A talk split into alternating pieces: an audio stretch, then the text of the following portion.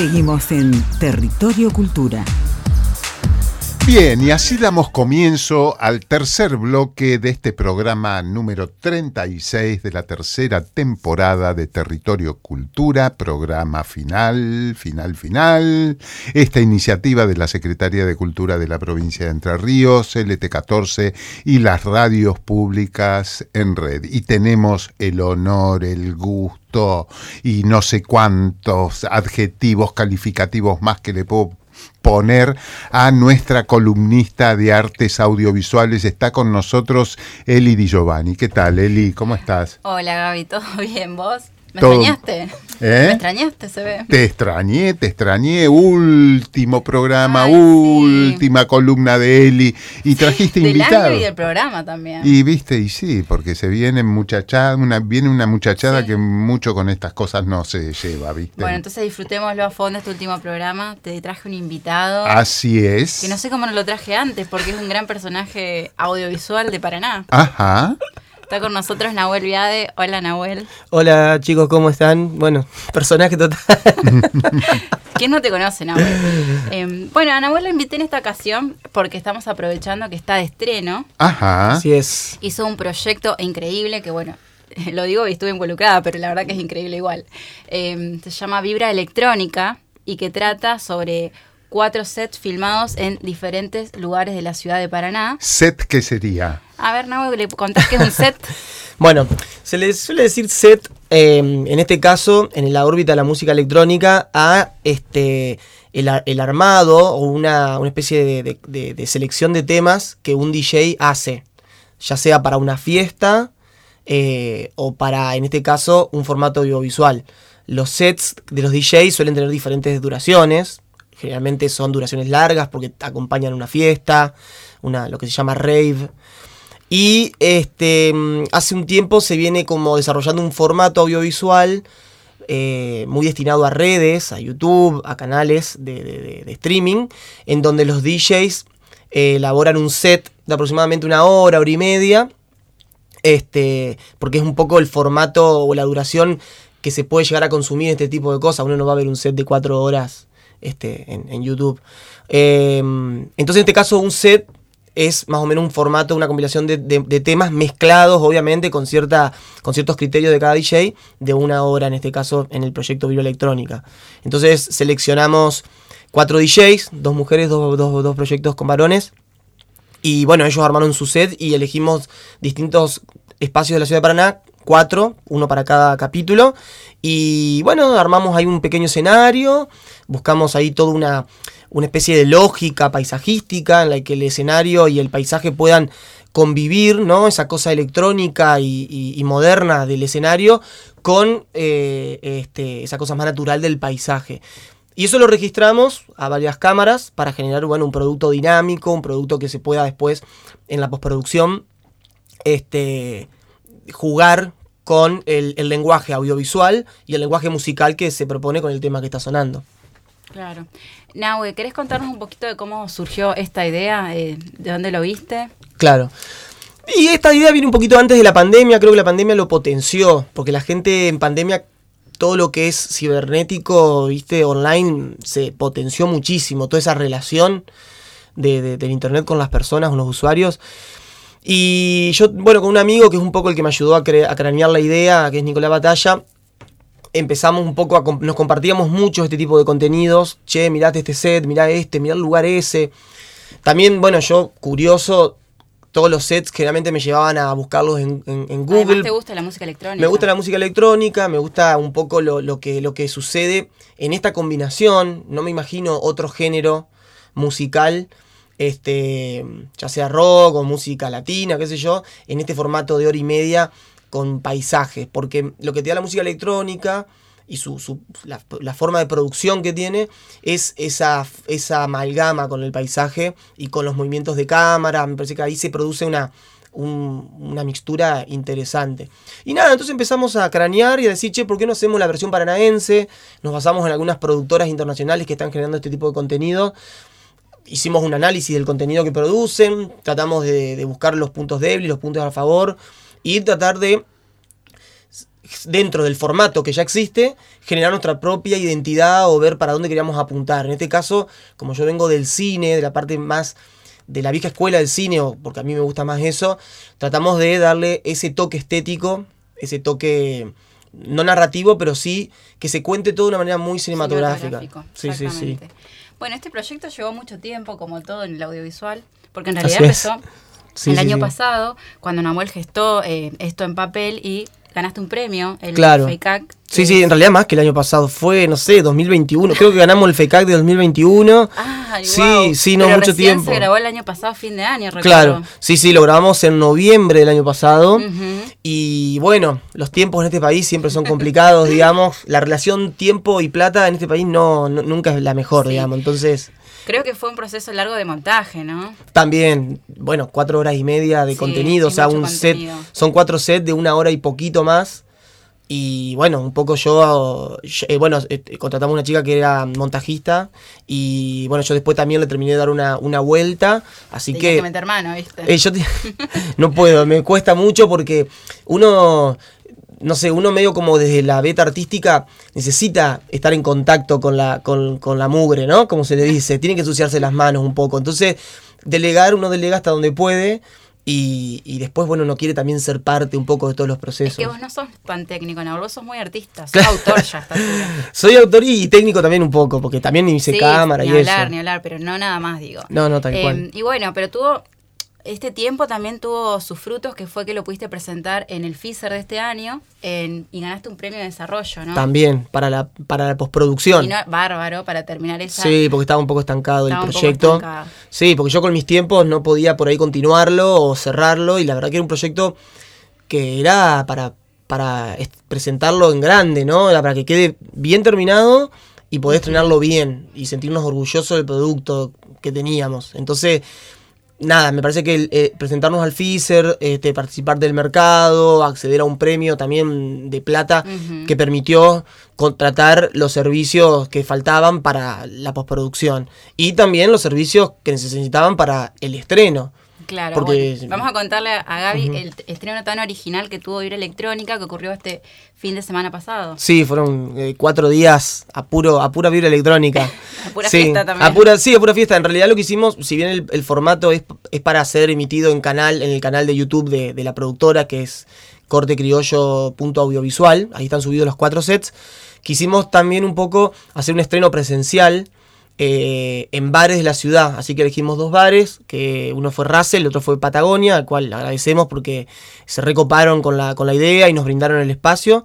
Y, y bueno, los eh, pusimos unas pantallas y eh, proyectamos ahí un set por día.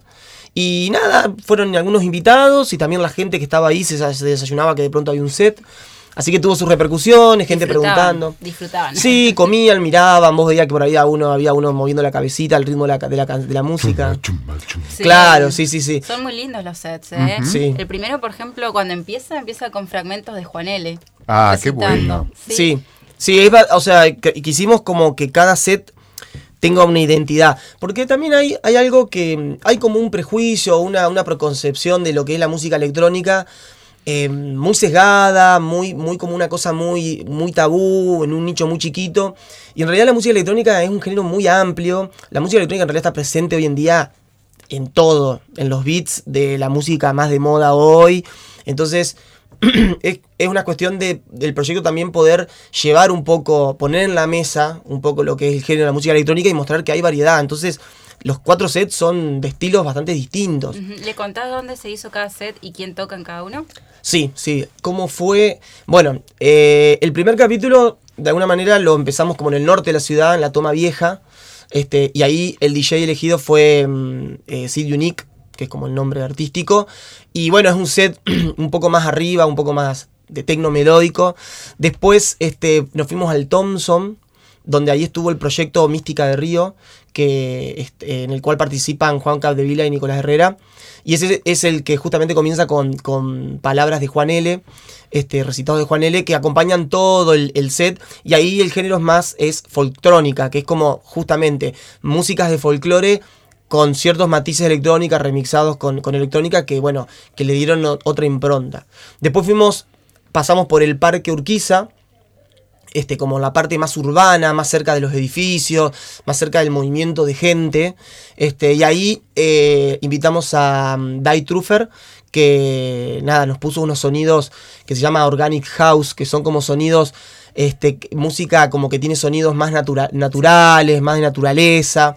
Eh, bueno, y después nos fuimos a una parte que no es muy conocida en la ciudad, que es, que es la cantera, yo le apodé Cantera Sur, porque en realidad no tiene un nombre puntual. Ajá. Son, eh, sí, es una zona de canteras, un lugar privado que tuvimos que pedir permiso, que está por Don Hugo al final, que tiene todo una, un acceso a, a los bañados que están en el sur de la ciudad y una vista hacia, hacia la puesta del sol de, la tarde, eh, hermosa, ¿no? Entonces, bueno, ahí invitamos a China May, que hizo un set también un poco más arriba, con un poco más de, sonidos progressive, que se dice, o progressive house, y, también organic house, esos sonidos, pajaritos, vientos, árboles, cosas, unos sonidos ahí que, nada, le dan como un profundidad y hacen que la, que la música pueda convivir muy bien con el paisaje que se está viendo en cámara.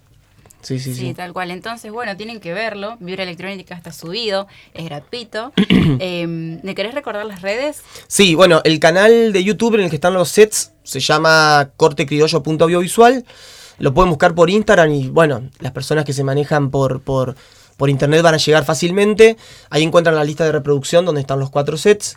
Eh, también eh, recalco que en cada set hay en la descripción del video hay como unos links por si quieren colaborar con el proyecto que está bueno, justamente porque es un proyecto autogestivo, un proyecto que, si bien tuvo sus, sus, apoyos económicos con ciertos premios, este, nada, está bueno por ahí tener ese feedback para ver que el proyecto, para saber que el proyecto está bueno y si es posible poder seguir haciéndolo, ¿no? Y seguir dándole espacio a, a este género musical, a los DJ, seguir mostrando Paraná. La verdad que son cuatro sets que se hacen en una ciudad muy chiquita, geográficamente muy chiquita, y sin embargo en algún punto parecen ciudades distintas y eso me parece que está bueno. Y el formato mm, eh, es un formato que está bueno para escucharlo en la casa, uno cuando está haciendo cosas, cuando está reunido con gente.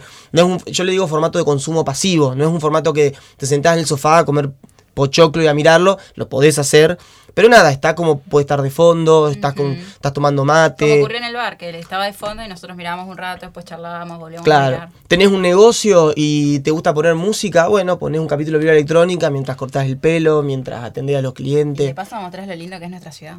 claro, eso está, está buenísimo. Sí, sí, sí, no, pues la verdad tiene, tiene unos atardeceres los capítulos. Los cuatro capítulos se hicieron, se hicieron en el atardecer. Y eso le dio un, un marco visual. ¿Cómo les gusta a la gente de cine la luz del atardecer? la Mamita. es que es muy linda. La luz del atardecer es poética y la palabra sol es poética. Entonces, evidentemente, hay algo ahí antropológico, ¿no? Que, que, que, ha calado hondo en la poesía a todos les gusta el atardecer. Sí, sí, sí, tal cual. Ah, porque no se quieren despertar temprano para aprovechar del amanecer. Somos madrugadores, ¿eh? ojo, a, mí particularmente no me gusta levantarme a la mañana. No, no, a mí tampoco, pero lo hacemos, lo hacemos.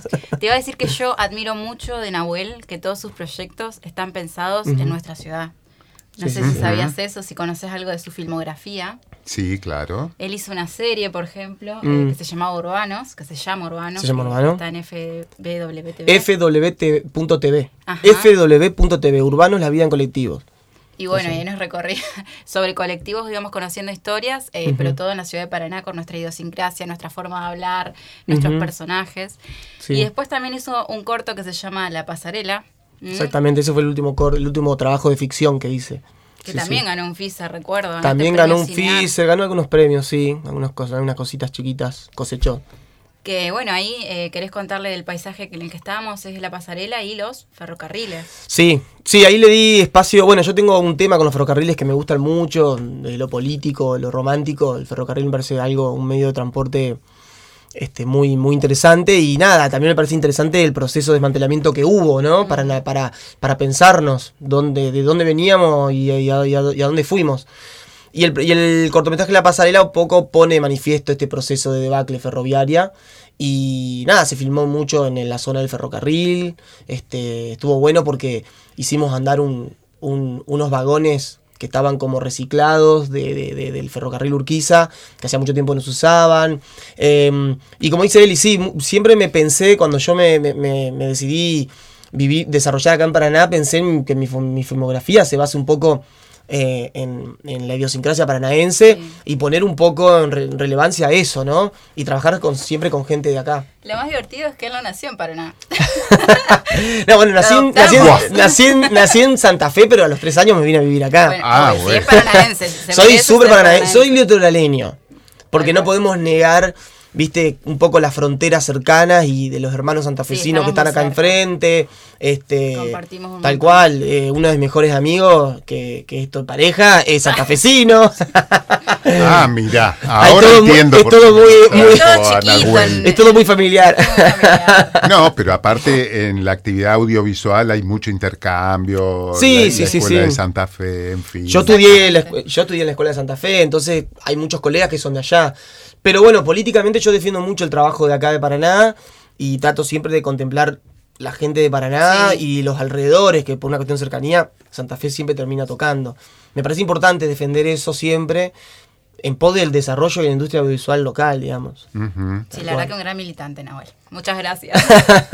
O Esperemos que sirva. Claro, como esa, esa frase, pinta tu aldea y serás universal, digamos, ¿no? Un Sí. poco tiene que ver con eso. Yo pinto la aldea y espero que algún día pueda hacer una película con la Universal.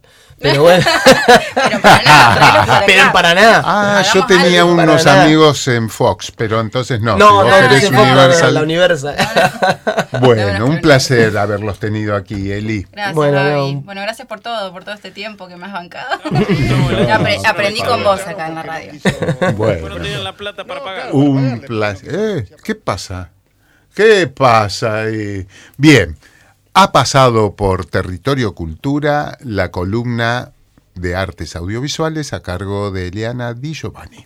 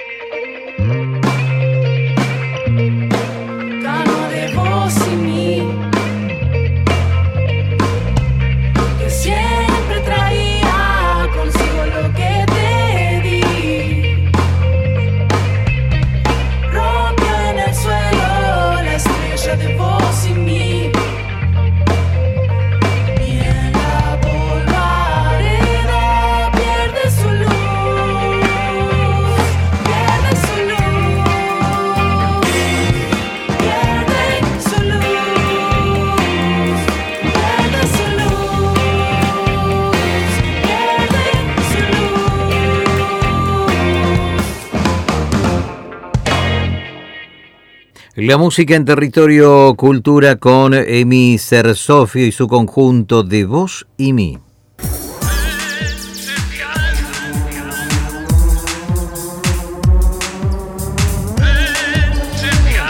Ya volvemos con más territorio cultura.